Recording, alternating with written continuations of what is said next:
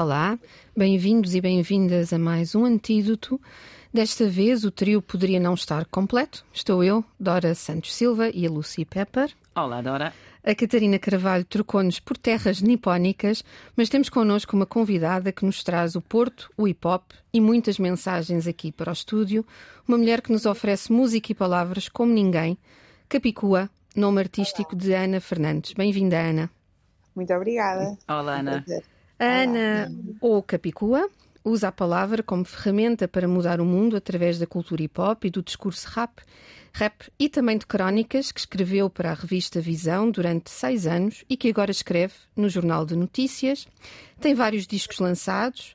É letrista para intérpretes como Gisela João, Aline Frazão, Camané ou Ana Bacalhau. Colaborou em projetos sociais. É socióloga de formação fez um doutoramento em Geografia Humana, período durante o qual se sentiu sozinha e angustiada, e a uhum. solução foi criar uma agenda e cumpri-la. Ana, ainda é com uma agenda seguida religiosamente que consegues desdobrar-te por tantos projetos? Sim, olá. Uh, sim, de facto, uh, essa autodisciplina que desenvolvi durante o período de doutoramento e, e enquanto estratégia de sobrevivência e muito orientada pela minha psicóloga, tem-me sido muito útil até hoje, porque de facto, um, apesar de ter mudado de ramo profissional, uh, o que acontece é que também na criação muitas vezes estamos a trabalhar para um objetivo que é distante, não é? Como uma espécie de maratona uh, que, que nos obriga a ser muito autodisciplinados e também que, a, a, ter uma motivação, uma, uma motivação renovada constantemente, porque senão ninguém consegue aguentar até o disco estar pronto, não é? ou, ou qualquer outra meta criativa que estejamos a tentar cumprir. E, portanto, acho que esta coisa de nos organizarmos com uma agenda e cumprirmos as tarefas do dia a dia acaba por nos dar quase como uma sensação de, de pequenas missões cumpridas a cada, a cada dia que nos alimentam, não é? O, o, primeiro eh, acaba por nos tornar produtivos, mas também que nos alimentam um bocado uh, as baterias para conseguirmos Sim. chegar ao final da maratona e cumprir o grande projeto, não é? Que é feito de muitas pequenas tarefas uh, que, se, que se tem que, que, ir fazendo diariamente. E depois também acho que uma questão de, também de bem-estar e de conciliação do trabalho com outras coisas, como, por exemplo, exercício físico ou, uh, sei lá, vida social, etc. Acho que é importante ter uma organização, porque para uma pessoa que não tem uma rotina, né, com um horário uh, marcado num escritório, uh, é preciso que essa rotina acabe por se organizar de outra forma, porque sem rotina é um bocadinho difícil tornar os dias produtivos e e conseguir eh, fazer todas as coisas não é? de forma pois, pois. equilibrada. Essa, essa, maratona de que falas uh, inclui uma criança que nasceu um ano antes de, da pandemia. Como é Sim. é que foi? Olha, esse primeiro ano, como sempre, é como quase me posto, um treino para os comandos, não é? Uh, o puerpério não é para meninas. e é preciso muita, muita. Pronto, e também para mais, ainda para mais foi o meu primeiro impacto com a maternidade, ou seja, a matrescência e todo esse processo de transformação uh, de mulher em mulher e mãe foi, foi como é, habitualmente é bastante transformador e com muitas, uh, com muitas, muitas uh, batalhas a vencer, não é? E, e, quando, quando já tinha a coisa mais ou menos em velocidade cruzeiro, tentei terminar o disco que tinha adiado um ano por causa da gravidez e consegui terminá-lo com muito sangue, suor e lágrimas uh, e com muita ajuda também da minha rede de apoio, porque senão era impossível. E quando a minha criança fez o primeiro ano, eu tinha um disco feito e pronto a lançar. Uh, e, e, aliás, no dia em que ele fez o aniversário, eu tinha acabado de dar o primeiro concerto de apresentação desse disco e passado que é, duas semanas estávamos todos fechados em casa. E portanto, foi, para mim foi muito frustrante. Acho que ainda não recuperei dessa frustração de finalmente quando ia voltar ao meu trabalho, à minha individualidade, não é? à vida social, ao, ao, aos palcos, uh, com um projeto novo que eu fiz com tanto empenho e com tantas dificuldades, uh, gerindo uma criança muito pequena, uh, foi um balde de água fria enorme ter que voltar para casa ainda mais isolada do mundo do que uma, uma mãe recente já, já pode ser, não é? Pois é. E, e, durante tanto tempo, tantos meses, em que o meu disco ficou no limbo e hum. em que a minha experiência da maternidade ficou reduzida ao espaço da casa. Uh, com, com o meu companheiro e a minha criança, só os três, em circuito fechado, não é? E foi, foi uma experiência, como para toda a gente, muito, muito. Pois, foi, foi horrível. Uh, e que acho que marcou muito esses primeiros anos de, de maternidade, porque obviamente Sim. quando uma criança tem um ano e começa a ver também a possibilidade de ah, mais a festas de aniversário, a jantares com amigos ou uh, ir viajar, coisas que a gente começa a ter Esquece. coragem de fazer, não é? Sim. e, de repente, fala, e falando, de, falando da pandemia, uh, há uma coisa que acontecia muito durante a pandemia que era uma coisa, as entregas à casa. E eu percebi no outro dia uh, que li uma, uma crónica tua uhum. sobre os telefonemas. Sim. Ah, eu percebi que somos amigas da alma. Eu, e eu sou da geração, ainda acima, sou a geração X rigorosamente.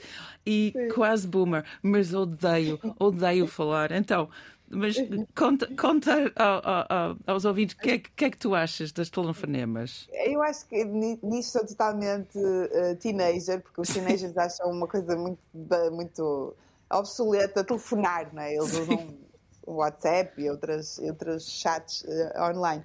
E, e, eu acho que, de facto, com o tempo, comecei a ficar com uma certa aversão a telefonemas, porque acho que são muito invasivos, não é? Uma pessoa são. está a fazer qualquer coisa e alguém nos telefona e obriga-nos a responder a uma coisa naquele momento.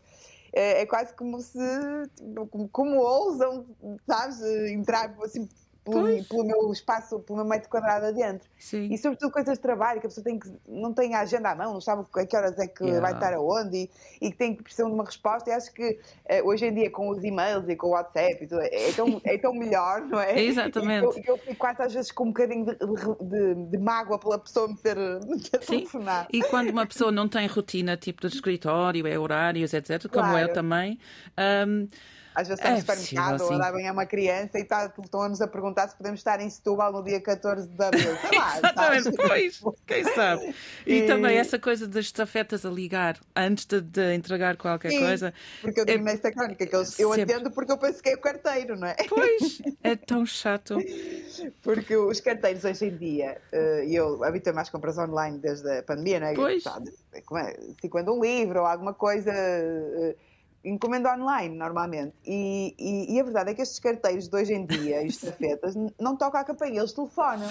E como eu acho sempre que é o estafeta, mesmo que não tenha encomendado nada, não sei porque tem esse automatismo, atendo a toda a gente, mesmo Sim. que não conheça o número. E depois é coisas são coisas de trabalho, em horas absurdas dentro da minha própria rotina e fico sempre muito chateada porque não devia ter atendido e aí pensava que Sim, era o. Tens, tens mesmo de atender, não é? Eu tenho que atender qualquer telefonema. Recebi uma, uma uma telefonema noutra noite, à meia-noite. E eh, toda uma pessoa com quem trabalhei há quatro anos. Meia-noite. Ok, estou, tenho que, tenho que atender. Mas felizmente perdi, assim, mas mandei logo uma mensagem: o que é que é? Ai, desculpa, sem, foi sem querer. Ai. E quem não, tem filhos? Então é, um, uma urgência ou foi sem querer? Uma tipo, hora normal. É, e o mais engraçado é que quem não tem filhos pequenos Sim. não sabe que não pode telefonar entre as 9 e as 10, que é quando ah, estamos a dar banho e quando estamos a deitar os medos. Sim, que é aquela hora que as pessoas ah, já jantou, já posso ligar. Não, não pode ligar. Exatamente, é isso mesmo. Oh, Ana, hum, tu quiseste ser professora do windsurf, nós descobrimos isso, depois jornalista acabaste de estudar Sociologia, mas tinhas sempre a outra vida ligada à cultura hip hop e à música rap. Sim. Como é que isto se tornou uma profissão no princípio do século e ainda mais sendo mulher? Olha, foi de uma forma muito surpreendente que até hoje me espanta e, e na verdade eu também nunca tive propriamente essa, essa, essa ambição de viver da música. Foi uma coisa que eu nunca, nunca achei que fosse possível. Nem Mas querias lá no íntimo?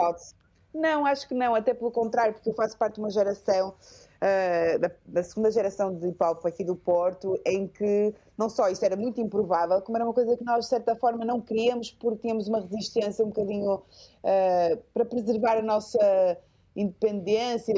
Tínhamos um espírito muito underground e achávamos sempre que se tivéssemos que depender da música para sobreviver, que íamos acabar por comprometê-la de alguma forma, alguns no caminho. Uhum. E também tínhamos alguma desconfiança em relação às editoras e a toda a indústria, etc. Eu continuo a ter todas essas reservas, continuo a não querer comprometer a minha música e não a tenho comprometido, durmo bem com isso à noite e de facto foi uma grande surpresa eu ter acabado por me profissionalizar na música, porque não foi, foi uma coisa que aconteceu naturalmente, ou seja, eu tinha uma vida dupla, não é? Fazia o meu percurso académico e depois a investigação, depois, e ao mesmo tempo sempre fiz música, desde, sei lá, dos 19, 20 anos.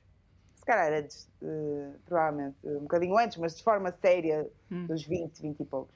E o que aconteceu foi, um, naquela altura da Troika, em que deixou de haver financiamentos para a investigação científica em ciências sociais, sobretudo, em Portugal, hum. Foi na altura em que eu lancei o meu primeiro disco e comecei a ter mais oportunidades com a música, cada vez mais oportunidades de concerto, depois o convite para, para trabalhar com o Valentim de Carvalho e fazer um segundo disco, comecei a tocar mais e a ter mais, mais ou seja, uh, possibilidades de profissionalização, eh, que, é, e de facto em 2013, uh, 2014, essa profissionalização deu-se de uma forma total. Um, mesma altura, na mesma altura precisamente, por muito que eu tentasse procurar oportunidades de trabalho dentro da investigação em ciências sociais, eh, elas não existiam, eh, por uma questão hum. de falta de financiamento, por e duro, né? Eh, e, e, portanto, foi uma coisa que não foi uma escolha consciente, mas que acabou por ser muito feliz, no sentido em que eu sou, de facto, mais feliz a fazer música e também porque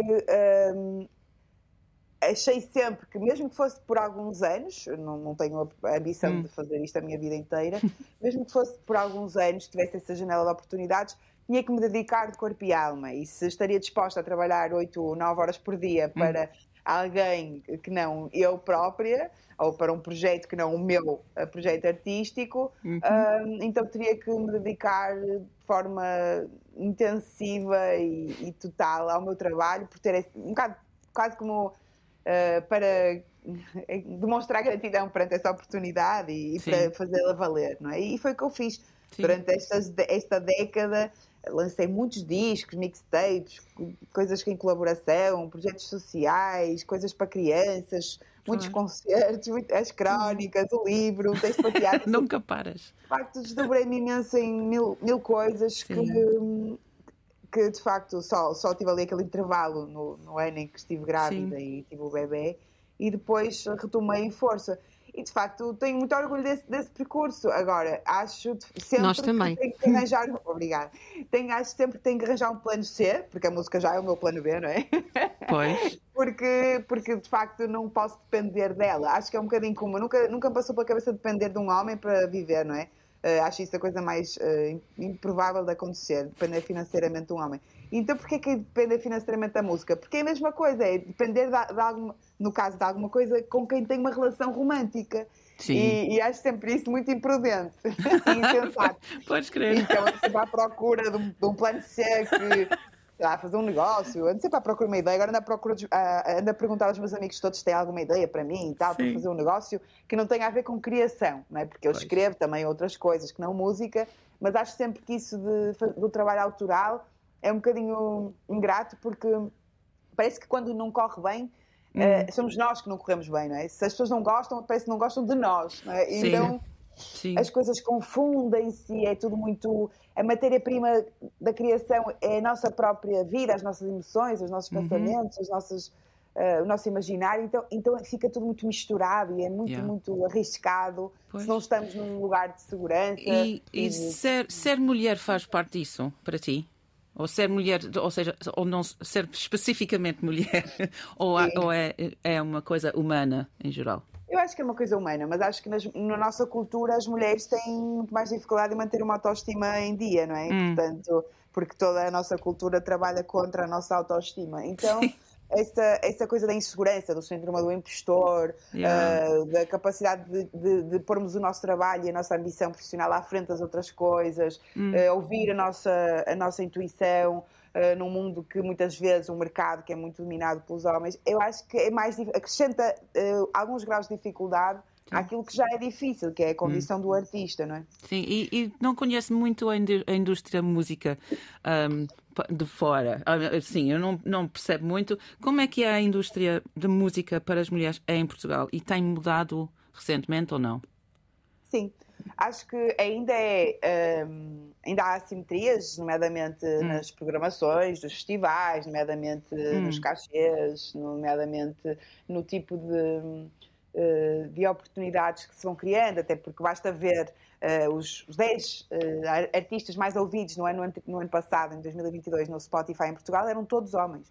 Uh, por exemplo, se pensarmos que a maior parte dos promotores, dos programadores, dos agentes, dos managers, das equipas técnicas são compostas por homens, percebemos que de facto ainda há, um, há uma grande dominação de, de, de, dos homens nesta, nesta indústria. Agora, yeah. uma, é uma coisa que tem tendência a mudar rapidamente. Primeiro, porque as mulheres estão cada vez mais ativas na gestão das suas próprias carreiras, a escrever as suas músicas, a compor as, a, a, a, escrever as suas letras, a, a, promover o seu trabalho. Também a própria indústria tem cada vez mais mulheres nas agências, uhum. as editoras também, uh, aliás, uhum. uh, têm, têm tendência a ter mulheres na, na, na, na gestão e na administração uhum. e na liderança, mas ainda acho que temos que fazer um grande, um grande processo de.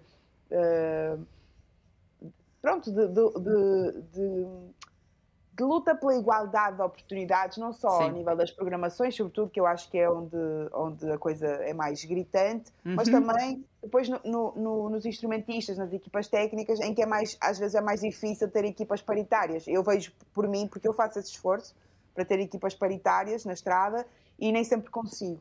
Uhum. Uh, e, e, acho que cada vez é mais fácil, uh, mas ainda, ainda, ainda há, há que fazer esse, esse, esforço, não é? E acho que em breve não será uma questão de esforço, porque teremos cada vez mais mulheres técnicas de luzes, técnicas de som, não é? Yeah, uh, instrumentistas, então acho que isso está a mudar rapidamente. Uhum. E, e, estou otimista, estou otimista. Boa. a conversa está muito boa, mas temos de parar um pouco só para saber como é que está o trânsito e já voltamos. Até já. Até já. Bem-vindas e bem-vindos de volta ao programa Antídoto e a esta conversa encantadora que estamos a ter com Capicua, ou Ana, uma mulher que defende que a liberdade é uma luta cotidiana porque é necessário reconquistar mais do que uma vez a mesma coisa, como diz, aliás, num artigo de opinião publicado no Jornal Notícias com o título O Direito ao Direito. Ana, neste momento, quais são os assuntos pelos quais necessitamos lutar todos os dias? Ah, acho que. uh, primeiro, desde logo, estávamos a falar das mulheres. Acho que os direitos das mulheres são sempre, um, estão sempre em risco porque mesmo que haja avanços civilizacionais, a história recente prova-nos que eles nunca estão garantidos, nomeadamente há algumas tentativas, por exemplo, para reverter o direito à interrupção voluntária da gravidez em vários países, uhum. ou, ou até em alguns países em que um, o fundamentalismo religioso leva a que se retirem liberdades das mulheres, por exemplo, no acesso ao estudo, no acesso ao trabalho uh, etc. Portanto, nunca estamos, nunca podemos adormecer à sombra dos direitos conquistados, porque Mesmo.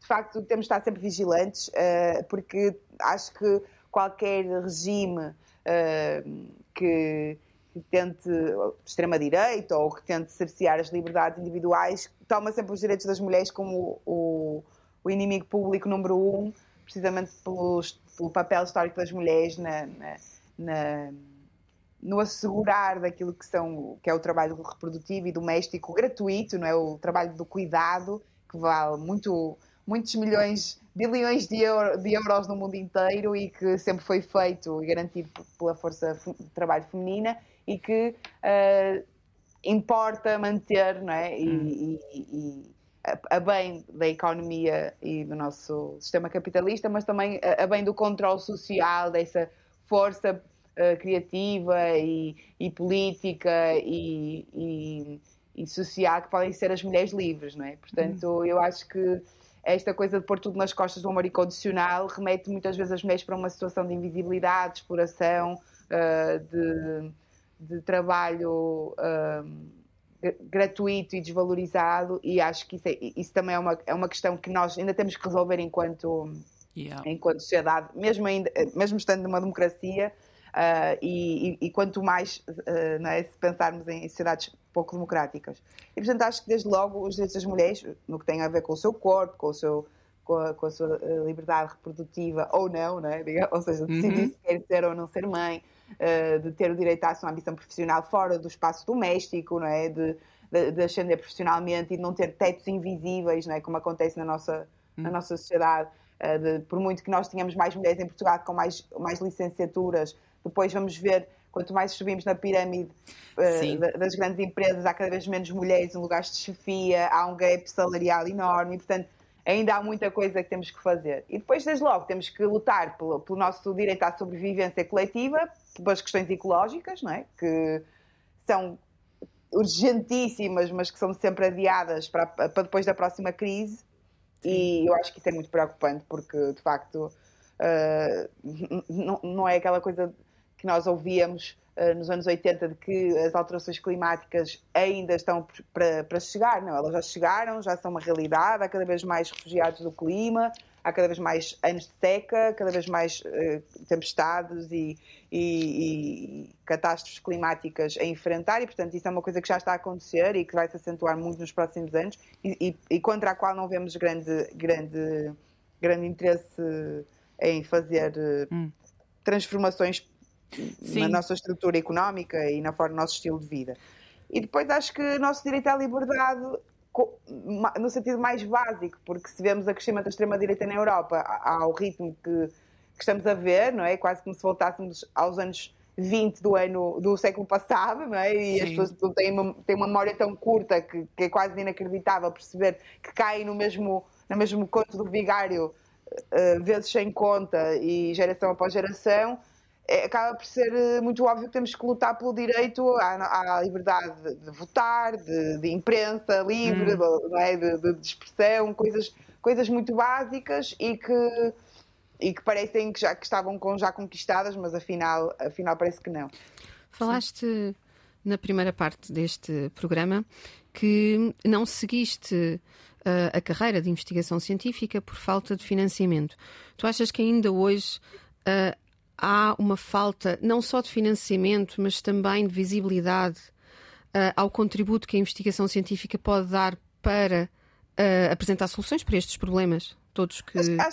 Acho, que há uma concepção, muitas vezes nos apoios à, à, investigação, de que as engenharias, as coisas que têm ligadas às áreas ligadas à tecnologia, à ciência, à, à, medicina, digamos assim, às ciências naturais, que têm uma que revertem uh, de uma forma muito óbvia em desenvolvimento é? e em riqueza. E no caso das ciências sociais e das artes no geral, há uma concepção de que uh, são um servidor de dinheiro que depois não reverte é em riqueza palpável. E isso é uma grande ilusão porque de facto não só pronto já para não falar que a cultura é, é, uma, é um dos principais um, eh, é uma das principais exportações é, de muitos países no mundo olha por exemplo no Brasil uh, e que isso é muito óbvio cria riqueza pós-trabalho projeta o país internacionalmente cria prestígio cria identidade todas essas coisas que são uh, muitas vezes uh, difíceis de avaliar mas que têm muito peso. E, e, desde logo, as ciências sociais são fundamentais para, nossa, para o nosso autoconhecimento e, e, para conseguirmos criar políticas públicas que sejam eficazes e também porque revertem muitas empresas uh, contratam cientistas sociais para fazer desde gestão de recursos humanos a estudos do mercado e coisas que de facto são essenciais depois para a criação da riqueza. Portanto, não é só, até do ponto de vista tecnocrático, as ciências sociais podem ter muita utilidade. Agora, acho que depois no apoio às ciências e à investigação acaba sobretudo nos países, nos, ai, nos países, nos períodos uhum. de maior contenção e austeridade, na maior contenção económica e, e austeridade, e sobretudo quando a direita está no, no, governo, a primeira coisa a cortar são os apoios às ciências sociais e às artes e à cultura. E isso é uma coisa que nós vemos uh, acontecer ciclicamente, uh, até muitas vezes eliminam o Ministério da, da, Cultura, passa a Secretaria de Estado, não é? Uhum. Uh, ou, ou, ou nos, nos, nos, apoios da FCT, aquilo que, é, que vai para as ciências sociais vai, estreito, vai mingando enquanto que se mantém nas outras, nas outras ciências. E, e, acho que isso também tem muito a ver com a forma como nós olhamos para aquilo que pode ser o desenvolvimento do país, daquilo que nós olhamos para a necessidade de, de, para a importância das políticas públicas baseadas em evidências e não em palpites de, hum. do ministro que está sempre a mudar, não é? E, e, e acho que, que, se fôssemos se fôssemos mesmo uh, corajosos ao ponto de fazer uh, as tais reformas estruturais que toda a gente promete e nunca faz, teríamos que ter uh, muitos cientistas sociais não é? das várias áreas, da economia, da sociologia, da, uhum. da história, da psicologia social, da antropologia, a trabalhar em função não é? dessas, dessas dessas sim. políticas. Sim, sim, a Dora está sempre a dizer isso, que precisamos de ciências sociais na política, no governo. E um, é uma coisa que estamos, estamos uh, sempre a falar de, uh, aqui no nosso programa é a habitação, a crise da habitação. Sim. E estava a pensar nisso agora, porque estás no Porto e, e nós estamos a ver isto uh, principalmente em Lisboa porque estamos aqui. Como é que está a situação no Porto? E tens ideias de se está mal, como é que se resolve? Ora, está exatamente como em Lisboa, mas um Sim. bocadinho menos, menos caro. Ok. Pronto, tiras uns 100, uns 100 euros à renda ou uns, uns não, sei quantos, não sei quantos mil euros ao preço do metro quadrado da casa, eh, do apartamento. Sim. Uh, e é igual, ou seja, o que acontece é que Olha, aliás, era um dos temas que eu, que eu explorava muito nas minhas crónicas na Visão e hum. continuo a explorar também no JN, é a questão da, da, da gentrificação, do, da, do, da, turistificação dos centros históricos das nossas cidades uhum. e, e, da, e, da sua, e da sua descaracterização, não é? Parece que de repente vivemos numa cidade cenário, Sim. cheia de lojas de souvenirs e comida uhum. gourmet, mas que não vive lá ninguém, a pois. não ser as pessoas que estão em trânsito, não é? os turistas que, que, que pernoitam duas, três das três noites e, hum. e vão embora. E, e, isso, isso para mim foi sempre muito claro, porque eu, eu vivi em Barcelona durante alguns anos, e em hum. Barcelona eh, este problema já tem uh, duas, duas ou três décadas de antecipação, não é? E, e, e, a saturação do turismo levou até que as pessoas tivessem até escrevessem nas paredes turistas fora, fim ao turismo, se manifestassem muito, Sim. lutassem ativamente, organizadas em, em, comunidades de vizinhos, de vizinhança, não é? para, para combater o alojamento local e, e, as políticas de incentivo ao turismo. E acho que nós não precisávamos chegar a esse ponto, não é? Podíamos ter uma gestão que fizesse, uma, que fizesse com que a riqueza que, que advém do turismo hum. revertesse para, para a qualidade de vida das pessoas que habitam na cidade. Sim, e sim. não, não tem acontecido isso. As pessoas veem as cidades cada vez mais uh, uh, cheias de gente, com os serviços mais saturados, não é? a recolha do lixo, uh, os transportes públicos cheios, quer dizer, ou, ou seja, os, os, os serviços que, que, que, se favorecem a organização da cidade e seu, o seu funcionamento funcionam pior. As pessoas têm que viver cada vez para mais longe e não conseguem competir não é? com, com a especulação que vem não só uh, do facto de nos últimos anos não ter compensado ter dinheiro no banco, então as pessoas hum. investissem em, em, fundos imobiliários que compram casas não é? e fazem Sim. animar e aquecer o, o, o, mercado imobiliário, mas também por causa da questão do alojamento local, em que temos no centro do Porto e no centro de Lisboa uma percentagem quase de, de 40 e tal por cento, acho eu, no, no centro, de, de, alojamento local, que é uma brutalidade, não é? E, e já para não falar das lojas que fecham para, para serem substituídas para lojas históricas é? e, e, ou lojas de comércio tradicional substituídas por grandes multinacionais e que vemos que metade da Rua do Carmo, ou mais de metade, ou, ou mais de metade da Rua de Santa Catarina são hum. da Inditex, não é? ou das grandes multinacionais, os cafés que fecham, as livrarias que fecham para ser Starbucks ou outra, uhum. outra grande cadeia de, de, de restauração. E, e, depois vemos também o facto de fecharem, uh, olha, no Porto, por exemplo, fechou uh, o restaurante Cunha, porque o edifício vai ser um hotel, as galerias Lumière, que tinham uma livraria muito, muito engraçada, Lindas, que foram outro sítio, uhum. a poetria, que para, para, para, se transformar num hotel, ou até o ginásio, o único ginásio que havia no centro do Porto, que, foi, que era no centro comercial até, não é? que é o, o ali na rua Fernandes Tomás, uh, e que agora vai fechou porque todo o shopping vai se transformar num hotel, ou seja, tudo se transforma em hotel ou, ou, ou, ou em alojamento local. Uh, e, e, para mim, que já vivi em, em, Barcelona, que já vivi em Lisboa e que já vivi no Porto, parece que estou sempre a ver o mesmo filme várias vezes. Uh, só, muda, só muda de facto o nome da cidade, mas é, é a mesma coisa. Uh, e, e, e a verdade é que isto tem consequências muito duras num país que já tinha um problema de habitação anterior, não é? E, e, e, em que o, o, nível de vida das pessoas é baixíssimo. Os salários médios são, são, são os mais, dos mais baixos da Europa, com rendas que competem com as grandes capitais europeias, não é? E, portanto, é uma situação de grande desespero para toda, toda, quase todas as pessoas, não é? Porque hum. só uma, uma pequena elite é que passa ilesa. Um, e agora, com a subida das taxas de juro, uh, ficou, ficou uh, instalou-se a asfixia. E Sim. é por isso que as pessoas estão, estão, vão manifestar no dia 1, no Porto e em Lisboa. É por isso que pronto, o descontentamento das pessoas é cada vez mais ensurdecedor. E é por isso que o governo teve necessidade em, de apresentar um pacote de medidas, mas grande parte delas, de facto, não tem uma. uma não, não, não, não, vem, não chegam a tempo não é, de estancar esta sangria, não é? Sim, Mesmo aliás, que resultem, vão resultar a longo prazo, não é agora? Aliás, até a casa da Mariquinhas se transformou num hostel, na tua letra. Uh, há 10 anos escreveste a primeira letra de fado para um álbum da Gisela João. Era a, primeira versão do, a tua primeira versão do clássico da Mália Rodrigues.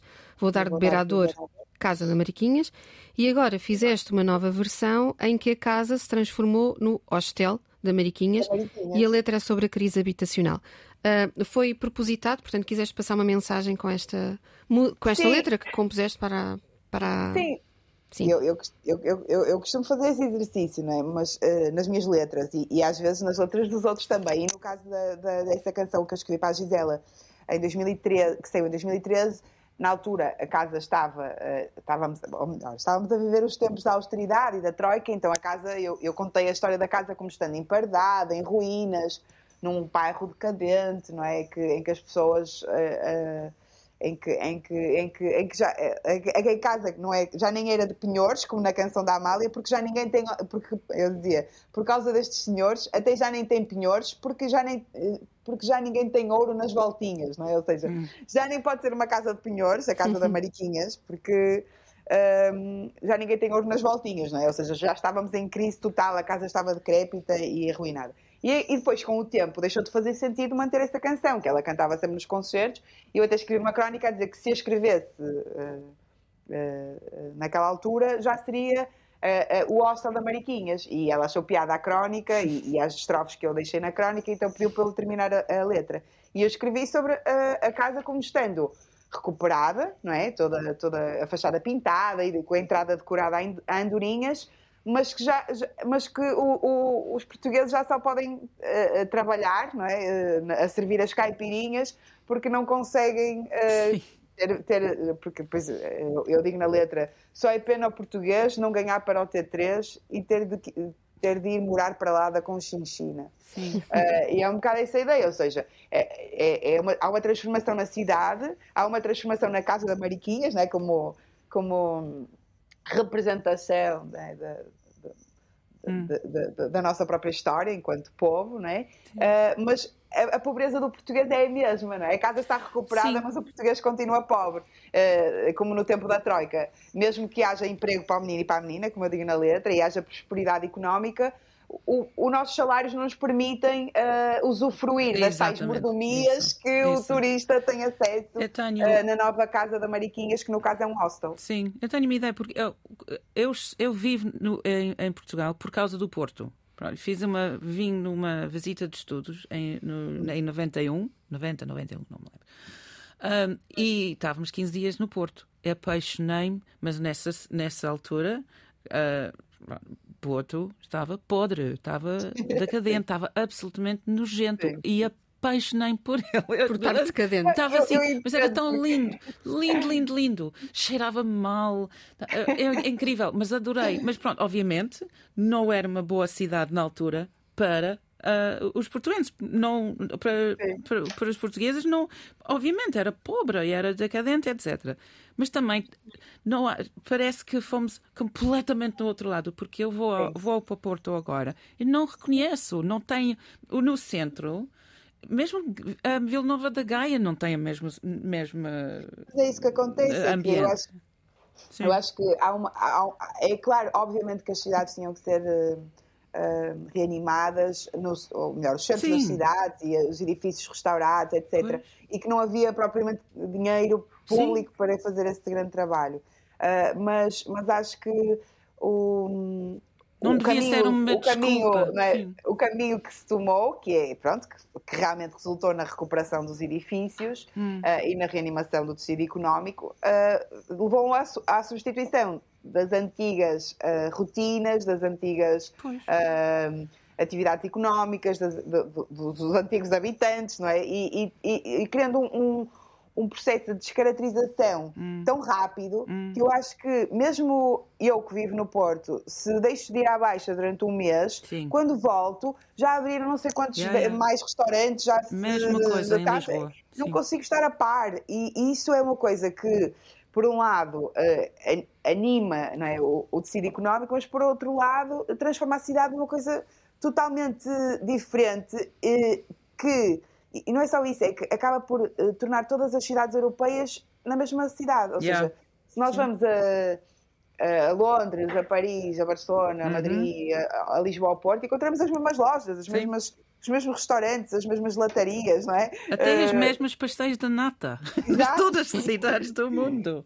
E aquelas, aquelas, uh, aquelas lojas engraçadas de ferragens da Rua do Almada, que cada vez existem menos, Sim. ou os cafés do Porto, que tinham, tinham muito caráter, com os, com os, os estudantes a estudar nas mesas do café, Sim. ou uh, as lojas de, de, de, de, bacalhau, as mercearias não é? de bacalhau e de frutos secos e de produtos regionais. E, e dizer, deixam de conseguir competir com as rendas que se praticam e que a Inditex pode pagar, não é? Para é a Virandara ou a Bershka ou, ou a Inditex, a Inditex é? pode pagar, mas nós não podemos pagar.